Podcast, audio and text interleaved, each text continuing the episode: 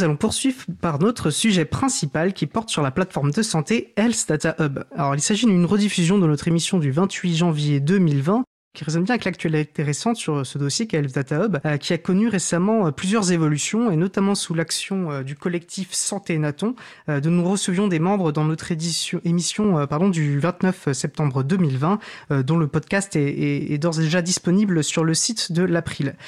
Alors le sujet, euh, comme je dis, c'est un enregistrement de janvier 2020 et, et, le sujet a donc écouté aussi dans son contexte. Et mais je pense que ça, donne euh, une certaine un intérêt à les réécouter euh, maintenant. Donc précisons ainsi que le Privacy Shield, l'accord qui permettait le traitement des données personnelles de ressortissants européens aux États-Unis, a été annulé cet été. Il s'agissait d'un accord qui était assez central dans, dans, dans l'exécution euh, du contrat enfin, de la plateforme Delta Hub, qui dépend du cloud de Microsoft. En octobre, la CNIL a émis des, des observations contre le recours à des hébergements outre-Atlantique. Le Conseil d'État a imposé des mises à jour de l'accord entre Microsoft et la plateforme et un intérêt arrêté ministériel a interdit les transferts de données à caractère personnel en dehors de l'Union européenne. Donc voilà, des, changements euh, euh, structurants importants. Euh, enfin, le collectif Santé Naton a ouvert une pétition pour demander une commission d'enquête que nous vous invitons à signer. Je vous donnerai plus de détails en fin d'émission. Et puis, bien sûr, vous trouverez la référence sur le site april.org. Donc, je vous propose donc d'écouter ce sujet et on se retrouve juste après. Merci Fred. Euh, effectivement, donc comme tu l'as annoncé en, en, introduction, nous allons parler du Health Data Hub. Je pense qu'on peut traduire ça assez directement en français par plateforme de données de santé. Donc j'ai le plaisir d'être avec euh, Stéphanie Combe. Donc vous étiez récemment, jusqu'à récemment chef du projet du Data Hub au sein de la direction de la recherche des études et de l'évaluation des statistiques DRES. Et donc vous êtes à présent directrice de cette plateforme de données de santé. Euh, donc le but est de permettre la recherche sur ces données justement. Et, euh, une plateforme qui est donc issue de l'article 41 de la loi relative à l'organisation et à la transformation du système de santé euh, qui date donc de juillet 2019. Donc merci d'avoir accepté notre invitation. Euh, par ailleurs, nous sommes avec euh, Nicolas Paris, ingénieur Big Data dans le milieu hospitalier. Alors Big Data, c'est vrai que c'est ce mot assez euh, marketing qu'on entend régulièrement, mais qui en gros c'est de la recherche statistique sur un très grand nombre de données. On, pourra, on, on trouvera peut-être un peu euh, dans le détail de ce que cela signifie. Donc euh, Nicolas Paris met en place les pipelines de récupération des données de santé. Et vous êtes par ailleurs donc secrétaire de l'association Interop qui vise à fédérer des bases de données de recherche au niveau national avec un accent sur les logiciels et algorithmes, libres. Pardon. Et Adrien Parot, vous êtes euh, vous président de cette euh, association, euh, médecin et ingénieur. Alors, nous vous invitons parce que vous avez, euh, pour parler de ce est-ce que vous avez en tant qu'association exprimé des inquiétudes et critiques sur ce projet euh, dès l'adoption, il me semble, hein, du projet de loi, donc euh, politiquement dès l'adoption du texte. Et vous avez publié une tribune en ce sens le 10 décembre, quelques jours après le lancement de la plateforme, et une tribune voilà que l'April avait signée euh, pour différentes raisons, les motivations de cette opposition. Euh, mais on va on va revenir très rapidement dessus. Et je pense qu'il est peut-être intéressant, parce que le sujet est, est, quand même assez vaste et complexe. Euh, avant de rentrer dans le vif du sujet, euh, peut-être de poser euh, quelques bases de compréhension, et notamment euh, bah, qu'est-ce qu'une donnée de santé, pourquoi est-ce que c'est important de permettre des recherches informatiques sur ces données de santé. Si vous voulez en profiter d'ailleurs pour compléter les, les, très brèves introductions que j'ai pu faire, bah, Stéphanie Comte, donc bah, je peux avoir votre avis là-dessus. Oui, bah merci beaucoup d'avoir euh, de m'avoir invité à, présenter euh, ce projet qui me tient beaucoup à cœur.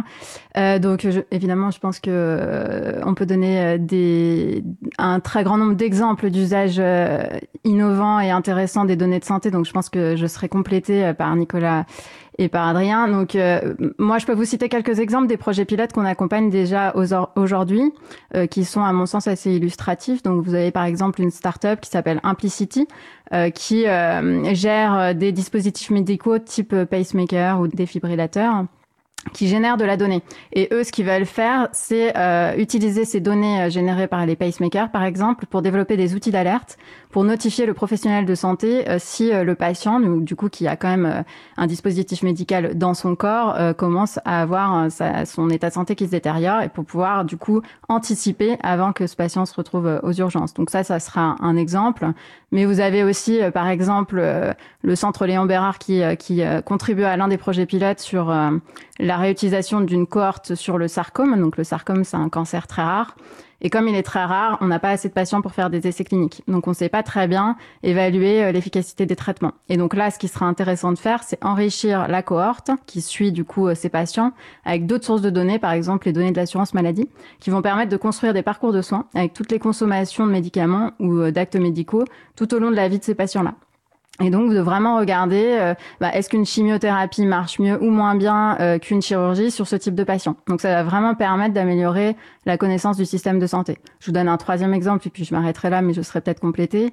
On va avoir euh, la possibilité de développer des outils qui vont permettre d'aider à la prescription des médicaments dans des contextes où où les, les gens vivent plus longtemps et du coup leur situation clinique peut vraiment se compliquer. C'est-à-dire que on fait plus un cancer et puis on décède, mais on va potentiellement faire plusieurs cancers, puis avoir en plus un diabète, puis avoir en plus euh, un certain nombre de comorbidités.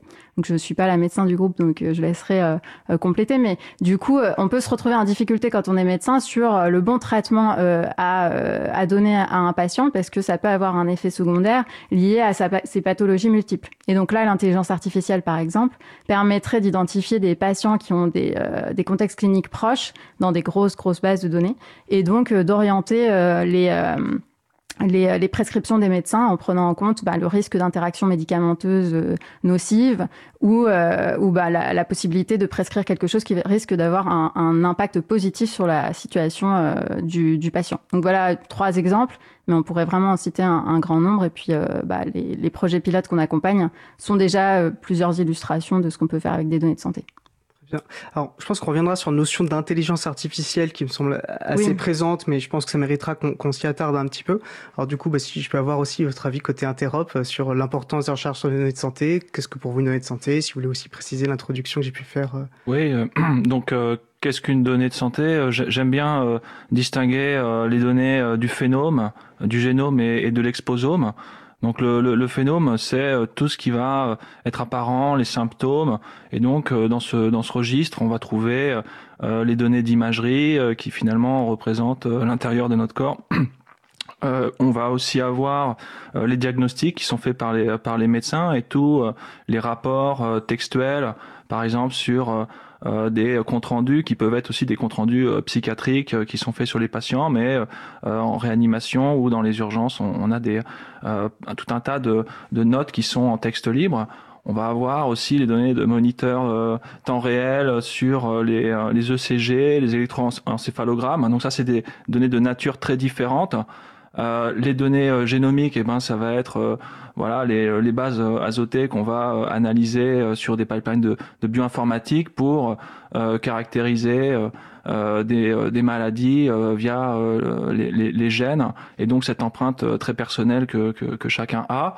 Et puis alors l'exposome, c'est finalement dans quel contexte on, est? Est-ce que par exemple on est soumis à des feux de forêt depuis des mois? Est-ce que ça, ça a une implication euh, sur euh, le déclenchement de certaines maladies, ou alors si on vit euh, en ville avec un, taux de pollution. Aujourd'hui, il y a de plus en plus de capteurs qui permettent de finalement récupérer des données qui peuvent devenir d'intérêt de santé. Euh, ensuite, euh, donc. Si je peux recruter. Donc le phénome, c'est plus les données qui vont nous concerner notre intégrité physique, nous-mêmes, et l'exposome, le contexte dans lequel on va évoluer, mais qui vont avoir un impact sur notre santé. Voilà, c'est une façon de distinguer euh, ces, ces, types de données.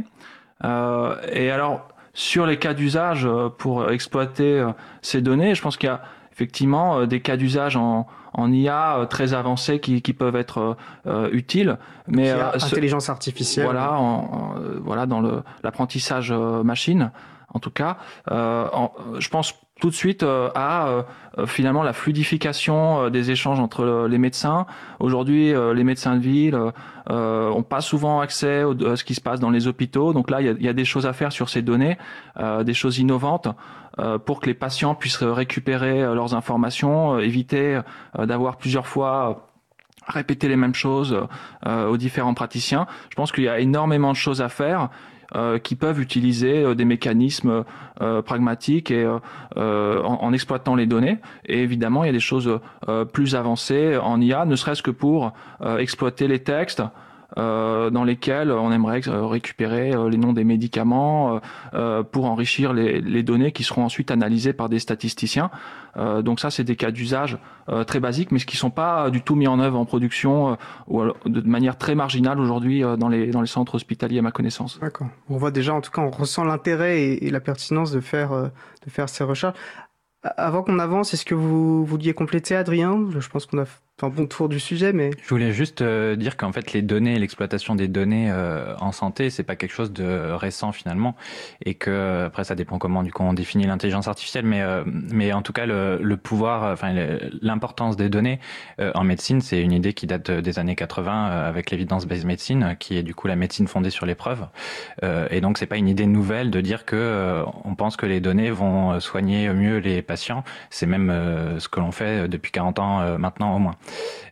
Euh, du coup, juste pour euh, pour euh, et, et, du coup, et rapidement peut-être une définition d'intelligence artificielle. Pour moi, c'est un processus effectué par un ordinateur, du coup, qui décharge le, un opérateur, tout simplement, et un, un, système expert, donc à base de règles. Donc, c'est si j'ai ça, je fais ça. Si j'ai pas ça, je fais pas ça. Une, une, une, une, série, une recette de cuisine, en fait, c'est ça peut être défini comme de l'intelligence artificielle. Et donc à ce titre-là, en fait, en médecine, on le fait aussi depuis des années maintenant. Ce qui change, c'est euh, le volume des données et euh, le big data, euh, la plateforme big data que vous mentionnez. Donc c'est ça et pouvoir rendre ce, gros volume de données intelligible et en faire quelque chose. Très bien. Vous m'offrez justement une transition à la question qui, me venait ensuite. Parce qu'en préparant l'émission, j'ai quand même essayé de, m'informer un peu. Et, donc, je vois qu'avant, nous avions un, un, Institut national des données de santé, un système national des données de santé. Donc, ça, c'était le contexte actuel. Il faut pourquoi est-ce qu'il finalement est-ce qu'il a fallu le changer? Quelle est la raison d'être là? Donc on a eu un projet de loi pour amener autre chose. Euh, quelle était cette situation actuelle? Pourquoi Qu'est-ce qui fonctionnait mal entre guillemets Et qu'est-ce qu'il a Pourquoi il a fallu évoluer euh, Stéphanie Combe?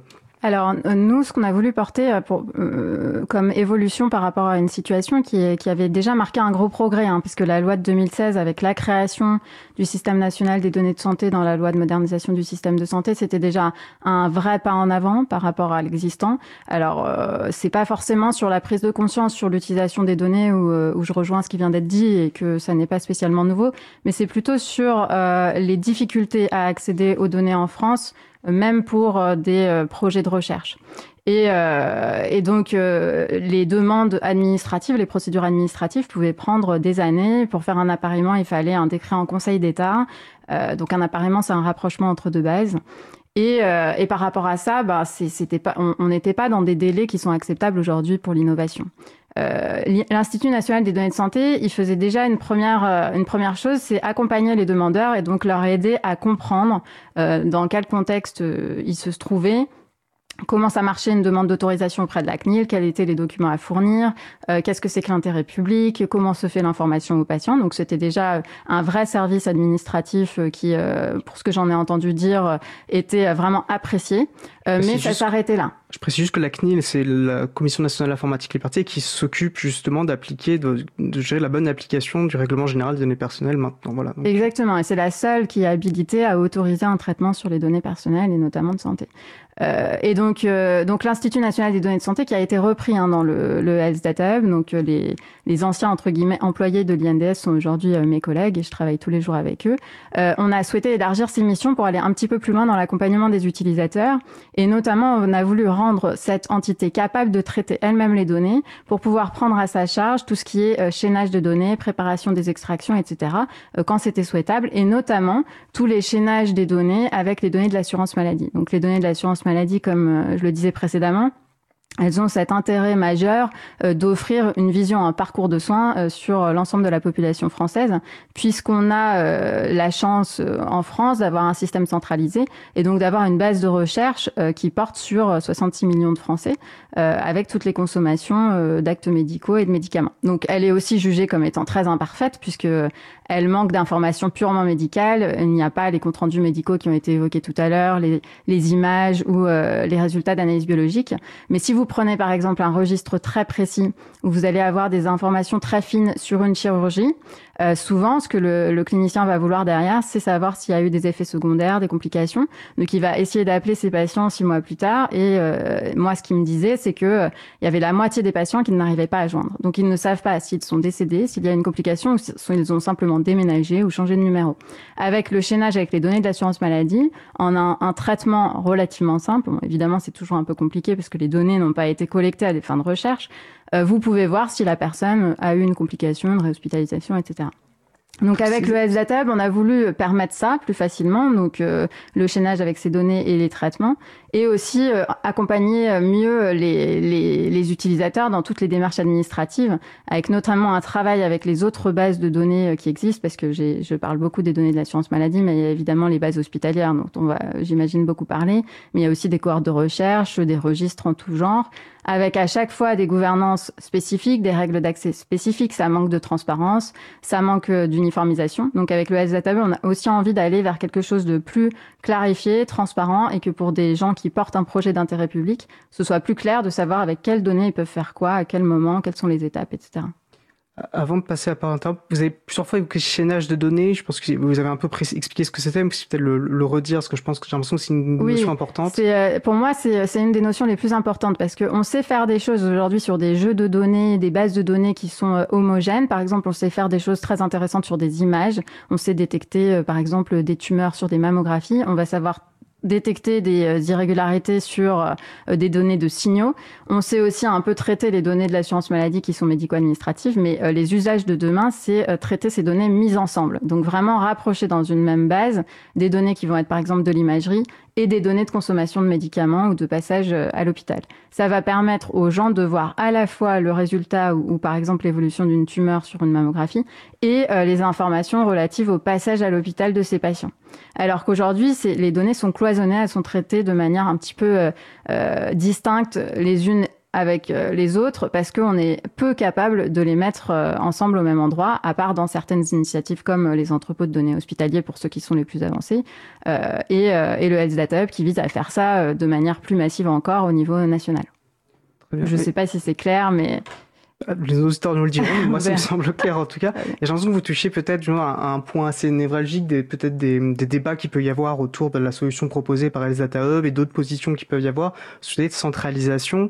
Et euh, je sais qu'il y avait notamment eu au moment du tel projet de loi, c'est-à-dire qui proposait donc ce, ce, ce, ce système-là, c'était de centralisation. Et notre une position, bah, vous évoquiez d'entrepôt de, de, données de santé. Euh, j'ai l'impression que c'était un peu le sens de la critique peut-être un des aspects de la critique qui avait pu être évoqué par, euh, par votre association. Euh, Nicolas, Adrien, est-ce que vous euh, souhaitez... Du, coup, les, les, problématiques de cloisonnement des données et de promouvoir la recherche, évidemment, on les partage euh, et on est, tout à fait d'accord, on, suit, euh, on suit totalement. Euh, c'est vrai que et dans le cadre d'Interop que vous aviez présenté un petit peu tout à l'heure, c'était d'initier à partir du même constat une fédération, notamment d'entrepôts de, données de santé, mais pas forcément que, mais d'entrepôts de données de santé en, particulier, de d'endroits de, dans les hôpitaux où déjà les ingénieurs essaient de euh, euh, d'améliorer la qualité des données, euh, de, et déjà de faire de l'intelligence artificielle, donc c'était ça, et de décloisonner autour de modèles communs, donc de standardiser un petit peu des données pour que on n'ait pas besoin de faire voyager les données d'un centre à l'autre, mais que par contre on puisse partager des algorithmes et faire évoluer la recherche ensemble à l'échelle française, européenne et peut-être même mondiale. Enfin, c'était c'était ça, le, donc constat partagé. Mais c'est vrai que, euh, je dirais, vision des choses différentes dans le sens euh, centralisation, décentralisation et euh, fédération. Nous, peut-être le, le, modèle, ça serait plus du federating learning, qui veut dire de l'apprentissage fédéré. Donc c'est des méthodes qui permettent basiquement de, de, de, partager des algorithmes entre des centres différents. Ça serait, ça serait un peu ça notre. Vous évoquez la fédération et c'est vrai que c'est un concept qui est euh, très important, notamment dans les communautés libristes, quand on réfléchit en termes de euh, système d'information. En quelques mots, est-ce que vous pouvez peut-être préciser ce que ça veure dire un, système fédéré? Oui, alors euh, il y a des, des, bons exemples qui sont sortis dans des écuries Framasoft. je peux citer PeerTube ou le réseau Fediverse, qui sont en fait des équivalents de YouTube et aussi de, de Twitter. Et L'idée, c'est euh, au lieu de, centraliser les, données dans une seule instance qui peut, qui a, qui du coup a des faiblesses. Hein, c'est un colosse au pied d'argile puisqu'il suffit de couper l'instance pour que tout, euh, tout le monde euh, perde l'information, ou alors de simplement qu'un hacker exploite les données pour récupérer des millions et des millions de, de profils. Là, la, la, méthode décentralisée consiste à installer des myriades de serveurs. Euh, chez euh, des particuliers ou euh, enfin de créer un réseau qui va tout, stocker de manière décentralisée, donc distribuer des petites parties d'informations, ce qui fait que il faudrait pour le hacker récupérer tous ces fragments pour pour avoir l'information globale. Donc ça, ça a comme intérêt effectivement eh bien de limiter les ressources et les coûts et de fédérer euh, ces aspects-là, mais ça aussi pour intérêt d'apporter de, de, la sécurité euh, à ces réseaux en fragmentant l'information. Euh, et, et, du coup, donc là, on a parlé en effet de Framasoft du milieu plutôt du libre, et euh, il y a aussi des acteurs euh, mondiaux qui, qui font ça. donc Apple, qui avec Siri, son assistant vocal, donc Siri apprend les voix de façon décentralisée de téléphone en téléphone. Ça, c'est déjà effectif. Donc c'est pas, c'est une technologie qui est, en cours de, de, de déploiement et d'évolution. Hein, c'est, c'est, ça, c'est sûr. Mais des grands acteurs s'en emparent. Okin, qui est un autre membre de l'écosystème de start-up euh, français. J'en parle aussi parce qu'ils ont préfiguré, ils ont participé à la mission de préfiguration du Health Data Hub. Donc voilà, des, des acteurs euh, montent en, en, technologie et en compétences sur ce genre de, de technologie-là, euh, sachant d'ailleurs qu'il n'y a pas forcément besoin de faire du d'apprentissage fédéré et on peut déjà dans un hôpital, dans, un, dans, dans des hôpitaux, pardon, par exemple la PHP, si on a, je sais pas, il y a 8 millions, 9 millions de patients, donc des algorithmes peuvent être déjà être entraînés à l'intérieur d'un seul hôpital et répondre à certaines questions. Aussi, c'est du possible. Là, peut-être avant de repasser la parole à Stéphanie Comte pour. Euh, oui, ce que, ce que, je voulais euh, ajouter, c'est que euh, donc Framasoft a, a été un, un, modèle pour cette pour la création de cette, cette association. le constat, c'est qu'à l'international, il y a pas mal d'initiatives de démarrage en fait de projets tels que le hub. Euh, où donc par exemple aux États-Unis il y a un des réseaux énormes d'hôpitaux qui se fédèrent avec une approche plutôt bottom-up euh, donc euh, depuis les centres vers, euh, vers des, des réseaux. en Allemagne, il y a un projet qui a démarré il y a 4-5 ans maintenant, qui a aussi cette volonté d'exploiter les données. Et ça, c'est un premier point. Et il, s'avère que les hôpitaux ont tous des data centers. Donc historiquement, il y a euh, les hôpitaux ont besoin d'exploiter de la donnée. Ça fait 20 ans qu'ils ont des outils euh, et qui récoltent euh, des données et on, a l'obligation de les garder pour certains cas jusqu'à 40 ans d'historique. Donc en fait, on a déjà tout le mécanisme à, à, disposition et j'ajouterais que tous les outils en fait big data ou data science donc euh, c'est-à-dire euh, bah, tout ce qui va être Python pour faire du machine learning euh, et que tout le monde utilise sont open source avec des licences libres et tous les outils de plateforme euh, big data euh, qui sont issus en fait euh, bah, des expérimentations et dans les banques, dans les réseaux sociaux, sont mis à disposition et, et, nous sont accessibles. Donc en fait, on a tout ce qu'il faut pour créer ces réseaux décentralisés. Donc l'enjeu d'Interop, c'est de partager sur ces pratiques, de partager à la fois le code source, mais aussi les algorithmes et euh, d'une certaine manière les terminologies, parce que euh, on l'a pas abordé, mais euh, toutes ces données, on a vu la diversité, elles sont très complexes et elles sont surtout très hétérogènes. D'un hôpital à l'autre, on n'a pas les mêmes données, on n'a pas les mêmes façons de les classifier, et donc il y a un énorme travail pour que on puisse avoir un modèle commun pour pouvoir lancer ces algorithmes. Vous souhaitez réagir Stéphanie Oui, bah, je pense que je suis là pour ça. Euh, donc moi, euh, déjà, enfin, j'ai pas de philosophie. Enfin, je, je, je défends pas une position plus qu'une autre. Le fait qu'on mette en place cette plateforme de partage des données de santé n'est pas incompatible, et ça, c'est quelque chose qu'on a, sur lequel on a insisté à chaque fois qu'on a eu l'occasion d'en parler, avec les entrepôts de données de santé hospitaliers qui se mettent en place et qui existent déjà. Enfin, moi, je ne vais pas interdire euh, de, quel droit euh, j'interdirais à d'autres de monter euh, leur plateforme. En revanche, s'il y a des acteurs qui sont avancés, c'est notamment le cas effectivement de l'entrepôt de données de santé, de la PHP et de quelques autres, il y en a qui n'ont pas vraiment commencé, qui n'ont pas vraiment les moyens. Donc euh, effectivement, on a des, des, logiciels avec des licences libres, mais les ingénieurs, ils sont pas si faciles à recruter. Euh, souvent, il y a des problématiques de plafond d'emploi, euh, donc ça veut dire qu'il n'y a pas de poste ouvert dans ce type d'établissement pour ces profils-là. Enfin, moi, je viens du, de l'administration des ministères, donc je connais bien ces difficultés. Et il y a souvent aussi des grilles de rémunération qui sont très restrictives et qui font que ce type de profils qui sont assez ben, recherchés sur le marché du travail, même si on n'est pas capable de les payer au même niveau que un Google euh, ou qu'un Facebook on voudrait quand même pouvoir être attractif et qu'ils se disent pas qu'ils sont sous-payés euh, dans le public. Donc nous, ça fait partie d'ailleurs de l'accompagnement qu'on propose à nos projets pilotes, c'est euh, de recruter en propre au niveau de notre structure ce type de profil en ayant travaillé sur des grilles de rémunération qui sont beaucoup plus proches des grosses startups, donc pas au niveau des très grosses boîtes américaines, évidemment, on n'est pas capable de suivre, mais en tout cas au-dessus des ministères ou des entités administratives plus traditionnelles. Donc nous, on se propose de les recruter chez nous et de les mettre à disposition de nos partenaires pour essayer déjà de dépasser euh, ce frein-là. Après, sur la partie euh, fédération ou entrepôt, euh, il faut bien voir que nous, notre périmètre d'action est bien au-delà des seules données hospitalières. On s'intéresse aux données de l'assurance maladie qui aujourd'hui étaient euh, et sont d'ailleurs encore aujourd'hui inaccessibles pour les usages innovants type data science. Donc peut-être qu'on a effectivement les outils type R, Python disponibles, mais aujourd'hui, on ne peut pas travailler sur ces données-là avec ces outils-là. Donc c'est un vrai frein à l'innovation. Et moi, quand j'étais au ministère, on a dû monter un serveur spécifique pour pouvoir installer ces logiciels pour que les data scientists puissent travailler sur ces données avec euh, ces logiciels-là.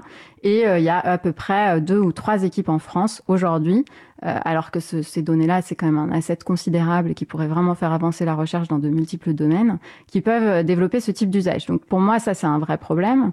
Et après, on a d'autres sources de données, donc les registres qui sont dans les agences sanitaires, par exemple, avec qui on échange beaucoup, donc Santé publique France, l'agence de biomédecine, etc., qui ne sont aujourd'hui sous-utilisés et qui on ne peut pas forcément traiter avec des usages innovants.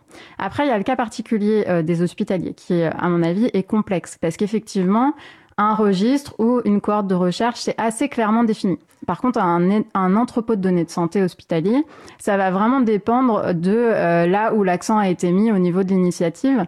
Donc, est-ce qu'on a plutôt commencé à travailler sur les comptes rendus médicaux? Est-ce qu'on a plutôt commencé à travailler sur l'imagerie? Ou est-ce qu'on a plutôt commencé à travailler sur les données structurées, type euh, biologie, microbiologie, pharmacie? Moi, j'ai pas mal d'échanges avec certains euh, hospitaliers, puisque je pense qu'il y a un vrai truc à faire ensemble. Et par exemple, j'étais à Bordeaux il y a deux semaines et ils disaient qu'ils avaient complètement laissé de côté les données d'imagerie parce qu'ils sont pas en capacité de les stocker. Donc ça, c'est peut-être quelque chose que le hub peut apporter. Donc moi, je pense qu'il y a de la place euh, pour tout le monde et nous, on n'est pas du tout contre. Au contraire, ça ne marchera que si c'est partenarial. Le fait que d'autres développent des plateformes. En revanche, euh, ça représente un coût. Il y a un niveau de sécurité euh, qui est, euh, qui est exigé. Moi, j'avais vu des présentations très séduisantes sur le edge computing et, et, la mobilisation de capacités de calcul maintenant dans les objets connectés, etc. J'avais demandé à l'INRIA où ils en étaient au niveau de la sécurisation de tout ça.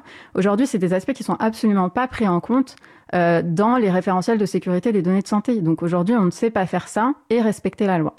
Et euh, les entrepôts de données de santé qui se mettent en place, ils doivent respecter la loi. C'est-à-dire qu'ils doivent se mettre au niveau du référentiel de sécurité des données de santé. Et aujourd'hui, moi, j'en connais qu'un seul qui l'a fait. Et euh, ce référentiel, il est sans doute critiquable, mais le problème, c'est que c'est un texte réglementaire, donc on doit le respecter, nous les premiers.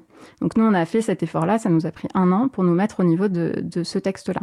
Donc il faut quand même prendre en compte le fait qu'on a un terrain de jeu qui n'est pas illimité, qu'on a beaucoup de contraintes, et que nous, ce qu'on pense, c'est qu'il faut qu'on mette l'accent là-dessus au niveau national avec des financements dédiés et des outils mutualisés. Maintenant, s'il y a d'autres acteurs, publics ou privés, qui sont capables de se mettre à ce niveau-là avec leurs propres moyens, qui l'ont identifié comme une priorité, ce qui n'est pas forcément le cas d'un hôpital qui peut avoir euh, d'autres priorités au niveau de la prise en charge des patients, même si on sait, euh, nous qui venons du monde de la donnée, que si on investit sur la donnée, ça va améliorer à terme la prise en charge, ils sont pas forcément capables de mobiliser des enveloppes financières qui sont nécessaires pour arriver au bon niveau de sécurité des technologies même si on part sur du logiciel libre, etc. Euh, les exigences de sécurité, c'est par exemple tracer absolument tout ce qui est fait dans les logiciels et être capable euh, de les analyser. Donc ça nécessite de mettre en place ce type de processus. Donc moi, je, discute aussi avec des acteurs hospitaliers, par exemple du Grand Est, qui sont extrêmement intéressés de voir comment on peut travailler ensemble et si euh, on peut cofinancer leur effort de développement d'entrepôts hospitaliers qui sont de toute manière pour le hub utile puisque le hub va pas se mettre lui-même à collecter les données. Le hub travaille avec des gens qui collectent localement les données. Par exemple, la CNAM, elle collecte toutes les feuilles de soins, les milliards de feuilles de soins sur tout l'État. Euh, c'est pas le hub qui va faire ça demain. Euh, on travaille avec des gens qui réunissent les données euh, d'enquête, qui réunissent des données euh, de recherche et qui vont continuer de le faire. En revanche, la mise à disposition à des tiers de manière sécurisée, ça, on propose de le mettre à disposition de nos partenaires. Donc c'est vraiment là-dessus qu'on a notre offre de valeur.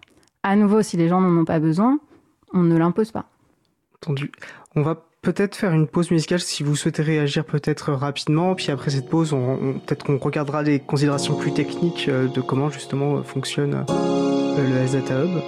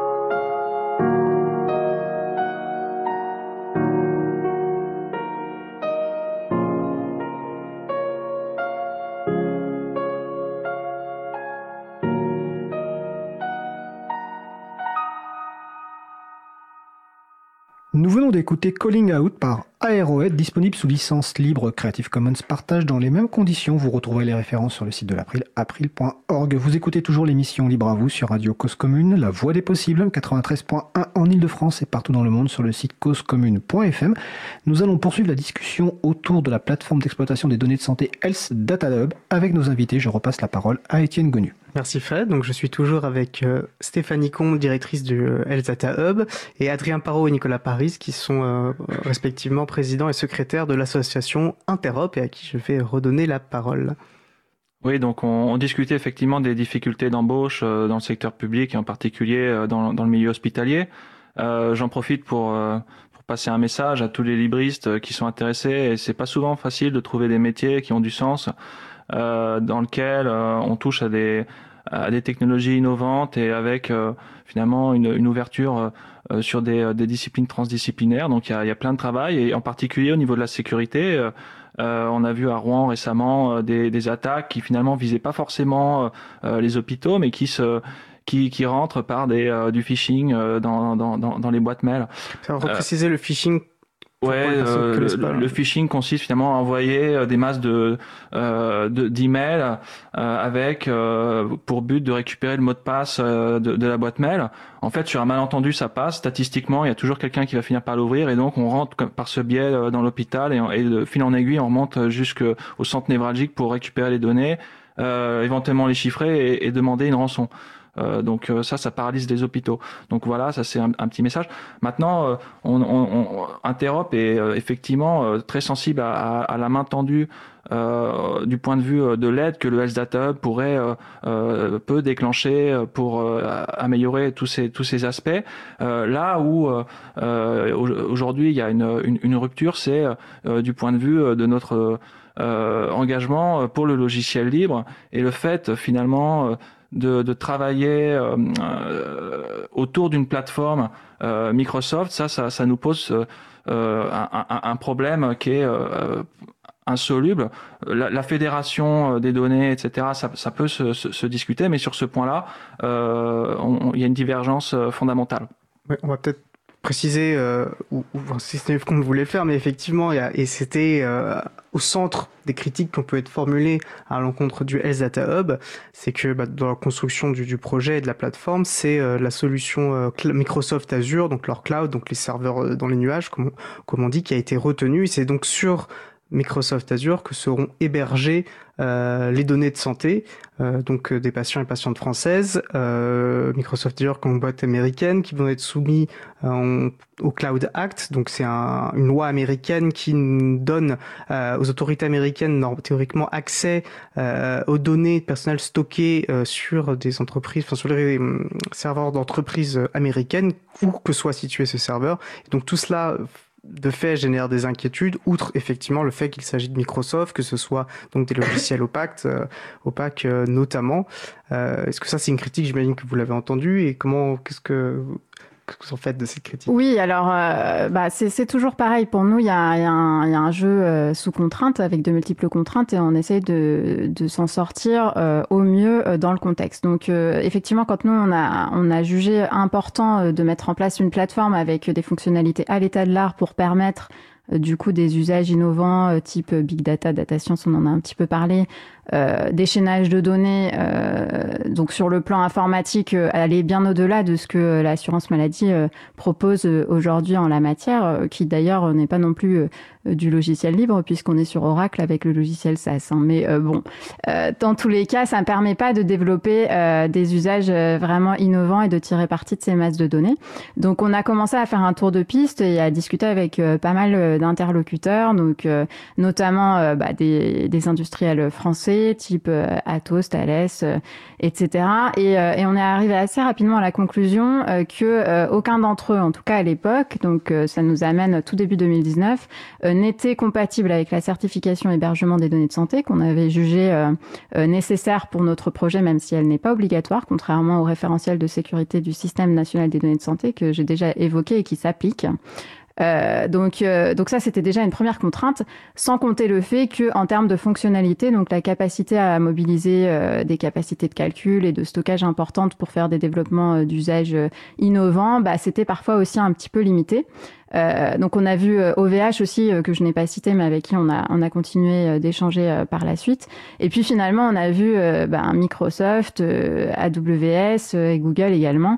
Et Microsoft était du coup le seul de tous à l'époque qui était certifié HDS et qui était en capacité de nous mettre à disposition des fonctionnalités intégrées, donc pas toutes, sous des temps courts. Donc pour vous donner un ordre de, de, de grandeur comparatif, on a un projet de mise en place de serveurs de données sécurisés au ministère de, des Affaires sociales avec Thales, qui a déjà 5 ans et euh, pour lequel on n'a pas vu l'ombre d'un serveur pour l'instant. Et, euh, y a, euh, et Atos nous avait fait la proposition pour euh, développer le S-Data Hub, deux ans de développement pour environ 2 millions d'euros. Donc on s'était dit, mais comment est-ce possible en 2019 de pas être capable de monter une plateforme data science rapidement? Enfin, c'est complètement dans l'air du temps, on n'est pas à la frontière de la recherche, etc. Donc effectivement, ça, un Microsoft sait le faire puisqu'on a développé la plateforme, donc c'est-à-dire intégrer les pièces entre guillemets manquantes euh, en six mois, donc avec un énorme travail sur l'aspect sécurité qui lui a duré un an puisqu'il a démarré avant, puis il, s'est fait en parallèle du développement de la plateforme et euh, ce chantier sécurité s'est terminé par un audit euh, de sécurité avec des cyberattaques qui ont été simulées sur la plateforme pour vérifier qu'elle était bien solide et robuste vis-à-vis d'attaques intérieures et extérieures. Euh, donc, euh, il faut comprendre qu'après, euh, Microsoft, c'est un de nos prestataires, mais c'est pas le seul. On a des prestataires de firewall, d'antivirus, de gestionnaires de bureaux virtuels. Alors, je suis désolée, bon, j'imagine que autour de la table, ça vous paraît clair pour tout le monde, mais donc on a une palette d'outils qui sont intégrés les uns avec les autres pour assurer un cloisonnement et un haut niveau de sécurité. Et nous, ce qu'on fait, donc on travaille avec un intégrateur qui intègre ces pièces.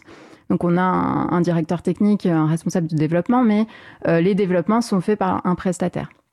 Donc euh, Microsoft évidemment a été mis en avant, mais quelque part c'est un, une de nos briques euh, techniques.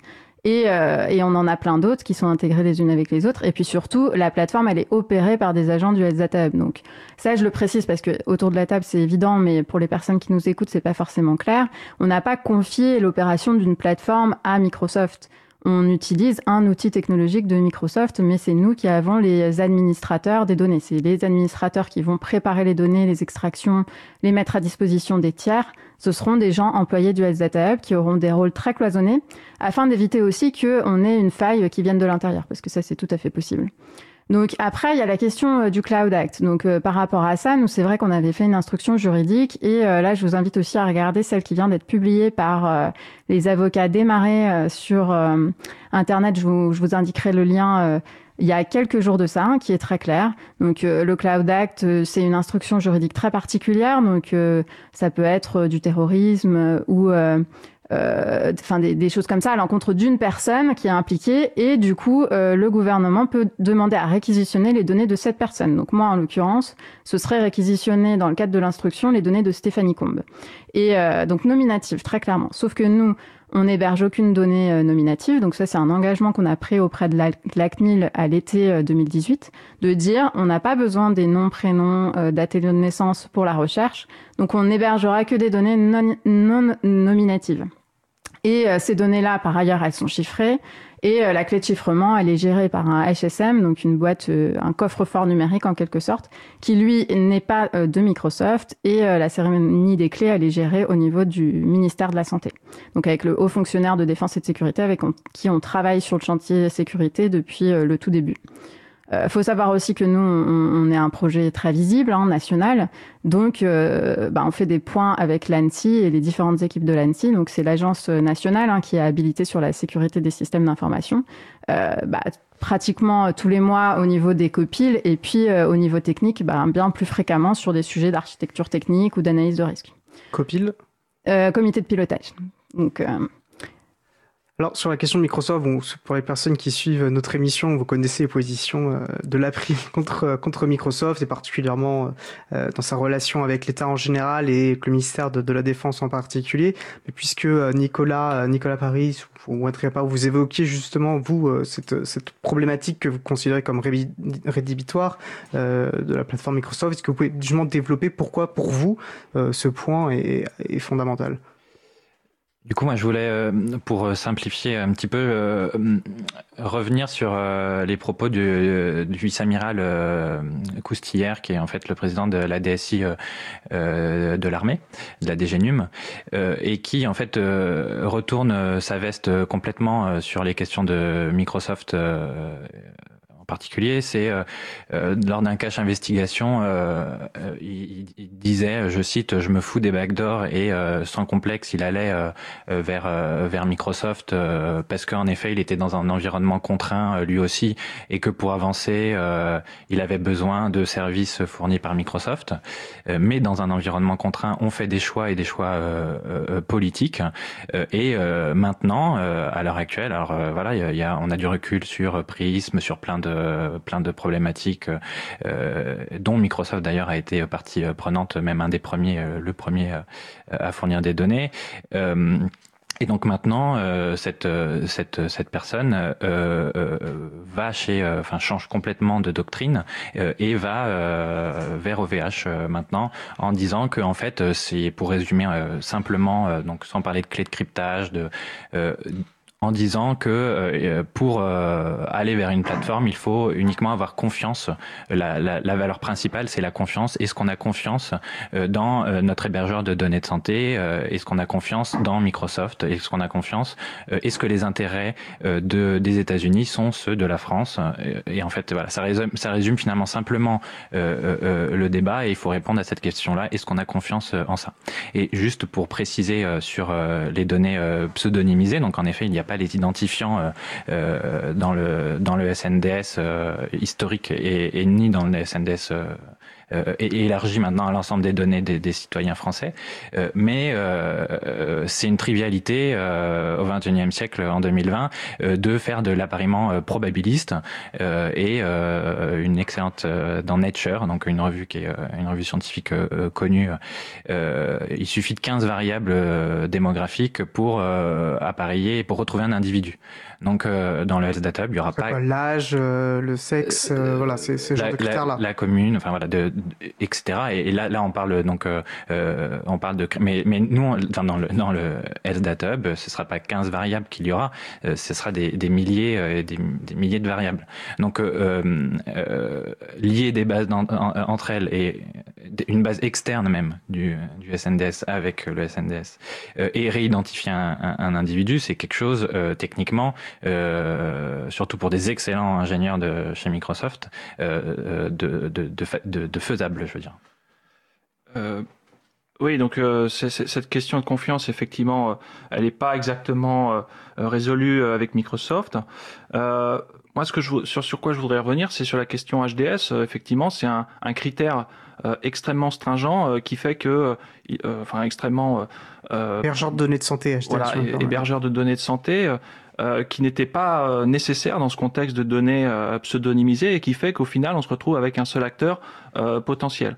Il y a beaucoup d'acteurs français, hein, Scaleway, OVH et d'autres, qui proposent aujourd'hui la constitution de plateformes d'analyse euh, big data, euh, en une, heure, on, a, on peut déployer euh, dans, des, dans, des contraintes qui ne sont pas HDS. Donc effectivement, je trouve dommage d'avoir mis le curseur si haut c'est-à-dire plus haut que ce que la loi le, le demandait, hein, d'avoir le, le, jeton HDH, là où finalement on se retrouve avec des contraintes qui sont d'ordre politique, d'ordre économique, d'ordre international, avec finalement d'autres problèmes qui, à mon sens, sont complexes à gérer.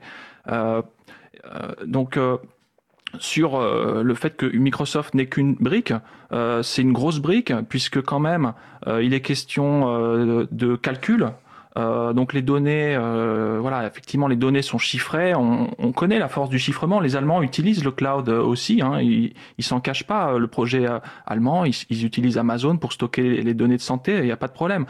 euh, en revanche, ils n'analysent jamais les données de santé sur les clouds, c'est-à-dire qu'ils ils utilisent le stockage à froid, euh, chiffré.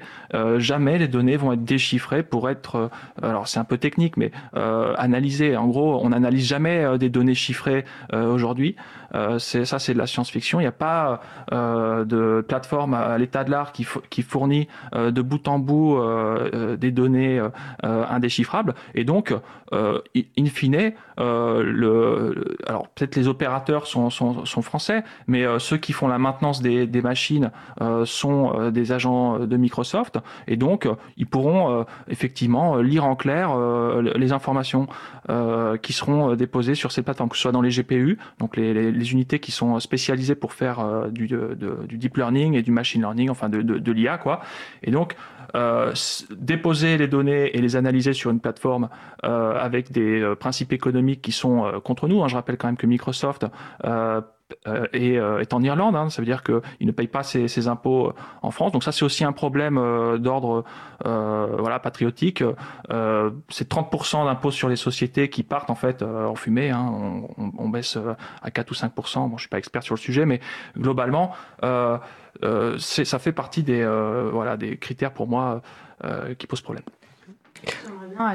Réagir. Oui, je, je laisse réagir et je pense qu'après ce que le temps file, je, bien sûr pour réagir, je pense qu'il sera intéressant quand même aussi d'évoquer, et je veux qu'on ait le temps un peu de parler de ça, de qui a accès aux données, comment on y accède, etc. Mais bien sûr. Mais je, vais, je vais réagir très rapidement parce que c'est pas Enfin, à, à, la fin, les arguments qui ont été euh, avancés, euh, pour certains, sont tout à fait légitimes, parce qu'il y a aussi des positionnements politiques, et par rapport à ça, il n'y a pas de débat.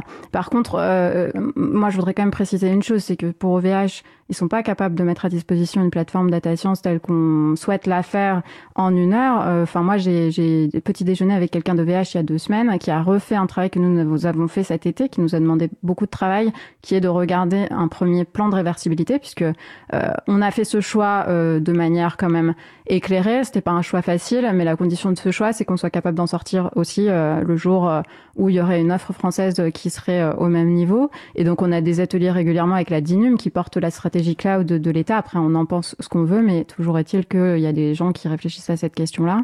Et OVH nous disait qu'il était arrivé exactement à la même con conclusion eux-mêmes, qu'il leur manquait un certain nombre de briques et que si aujourd'hui on voulait migrer, il fallait développer ces briques manquantes, que ça équivalait à un montant de 1 million d'euros et à 500 jours de développement. Donc, si eux-mêmes reconnaissent qu'aujourd'hui leur offre n'est pas et mature, à 3 ans et, et, dans un délai un peu plus euh, un peu plus long, les choses s'équilibrent pas entre quelque chose qui est déjà développé et, euh, et en effet, donc il y a un coût de développement qui, qui, qui, évidemment est pas nul et moindre sûrement que chez Microsoft, mais je veux dire sur le long terme. Euh... Sur le long terme, nous on estime que si euh, dans trois ans euh, le cloud souverain ça aboutit à une solution légitime, on migrera dessus. Donc c'est pas, on n'est pas dans un temps long, on se dit pas qu'on va rester chez Microsoft pendant 20 ans. Hein, donc euh, évidemment, ce sera, ce sera tout à fait pertinent de migrer et, euh, et, et, il y a quand même des enjeux de filière industrielle française. Donc, euh, nous, nous, on est un projet du ministère de la Santé, certes, mais on n'est pas complètement décorrélé non plus des autres ministères. Mais c'est juste pour préciser quand même qu'il y a des travaux qui ont été faits, instruits, qui ont pris du temps et qui ont été corroborés par les industriels eux-mêmes. Donc, je pense pas qu'on soit, enfin voilà, nous, on n'a aucun intérêt d'aller chez Microsoft. Et, et pour être clair, bah, les, les, les, discussions que ça a générées, bah, moi, c'est à moi de les, de les assumer derrière. Donc, donc évidemment que s'il y avait eu un acteur français euh, qui avait eu le même niveau de sécurité et de fonctionnalité, ça aurait été aujourd'hui beaucoup plus pratique pour moi. Mais ce sera sans doute le cas euh, demain. Je voudrais revenir sur la partie pseudonymisation parce qu'à aucun moment donné, euh, j'ai voulu faire croire que les données n'étaient pas sensibles. on parle précisément de la sécurité de cette plateforme parce que les données sont sensibles et qu'il y a un risque avéré de réidentification. Et d'ailleurs, il, il, pour le coup, euh, tu parlais du fait qu'on réutilisait les données depuis 40 ans. Euh, les données du PMSI, ça a été montré qu'avec euh, quelques colonnes, on était capable de retrouver euh, quelqu'un de connu par ses passages à l'hôpital. Donc ça, c'est totalement avéré.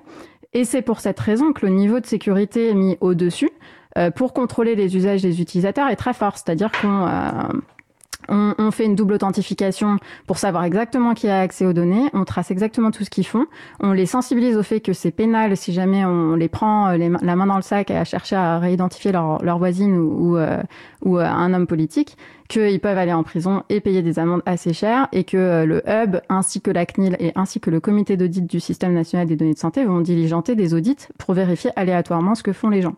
Donc la pseudonymisation, euh, le fait que nous ne détenions pas de données euh, nominatives, ça a un impact sur le Cloud Act, mais ça n'a pas d'impact sur la sensibilité des données au sens où je ne dis pas que parce qu'on a enlevé les noms prénoms, les données ne sont pas sensibles. Par contre, ça a un impact sur le Cloud Act. Mais, mais de sécuriser euh, l'accès euh, des utilisateurs, enfin, évidemment, mais ce qui m'intéresse, ce qui, m'inquiète, c'est, c'est pas l'accès plus ou moins euh, euh contraint des utilisateurs, mais l'accès de Microsoft et de, d'intérêts autres euh, à, cette plateforme sans, parce que le, le Cloud Act, c'est quand même ça. Et du coup, il y a en, en réponse, il y a le cabinet des marais en effet, qui lui plutôt rassurant, mais il y a, il y a aussi d'autres rapports. Il y a le rapport Gauvin, qui est un député, le rapport, sénateur Longuet, et, et c'est des, c'est des, c'est des rapports qui sont pour le coup beaucoup moins rassurants que celui de d'un seul cabinet euh, qui est le qui est, qui est, qui est, maître maître des marais. Donc euh, euh, il y a il y a, y a, moi ce qui voilà le, le, le point litigieux euh, énorme c'est euh, Microsoft est-ce qu'on a confiance dans Microsoft. Et une fois que les données sont parties chez Microsoft euh, peut-être qu'on peut partir dans trois ans mais les données mais, seront mais je, parties. je enfin, pense qu'il y a, y a le du... Cloud Act et il y a Microsoft c'est deux choses différentes. Toi toi tu fais référence au fait que si le gouvernement demande à Microsoft de livrer des données sur ma personne dans le cadre du Cloud Act parce que j'ai été, je suis, un, je suis prise dans une instruction judiciaire, moi je réponds que face à ce cas de figure-là, euh, le Cloud Act ne s'applique pas. C'est-à-dire que Microsoft ne pourra pas répondre au gouvernement. Ils diront, moi, je ne sais pas qui est Stéphanie Combe dans les données. Et ils peuvent pas faire un traitement pour reconstruire la donnée. Ça, ça n'est pas ce que dit le Cloud Act. Et c'est très clair, d'ailleurs, quand on le lit. Euh, moi, quand le sujet, euh, on a instruit, j'ai lu le texte moi-même, on a instruit juridiquement avec des juristes et les, les, différents avocats avec qui on a discuté ont, on, on, on corroboré ce point de vue.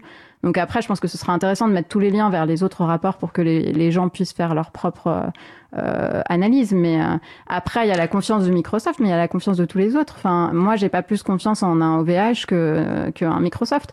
Nous, on sera garant de la protection des données, donc on aurait de toute manière chiffré les données, même si elles avaient été chez un acteur français. Alors, euh, sur euh, effectivement, sur, sur, Microsoft, il y a, il y a aussi finalement, c'est le premier projet euh, cloud de santé euh, sur un clouder américain qui émerge et c'est pas c'est le principal projet euh, euh, du, du, début de, de, de, du 21e siècle. Et français, donc, ouais, français, français, tout à fait, ouais. Et, et donc, l'impact que ça peut avoir, c'est de, dé, euh, de décomplexer euh, tous les acteurs qui iront tous comme un seul homme sur ces plateformes qui, effectivement, sont plus abordables pour plein de raisons, hein, euh, du fait qu'elles ne payent pas moins d'impôts et euh, qu'elles ont une force euh, de financière euh, beaucoup plus forte qu'en qu France, mais aussi les startups qui ont un intérêt à démarrer rapidement. Et alors, quand, on, quand tous les, les systèmes français auront suivi en fait cette façon de faire, puisque après tout ils sont hébergeurs de données de santé, pourquoi pas ne pas y aller eh bien, euh, il peut y avoir, comme on l'a vu euh, au niveau de l'armement, euh, des injonctions des États-Unis politiques.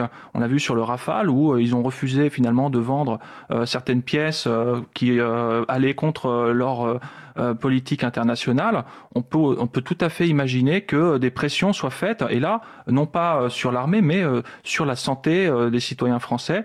On se met dans une situation, en fait, euh, de dépendance euh, internationale, là où d'attendre effectivement qu'OVH euh, se renforce sur certains aspects, euh, d'attendre que les données soient prêtes et interopérables, euh, ne serait-ce qu'un an ou deux ans, ça me paraît finalement euh, quelque chose de, bah de, de plutôt sain, euh, plutôt que de se, retrouver dans une situation euh, d'embrasser en fait euh, un système euh, qui nous a à plusieurs fois fait défaut.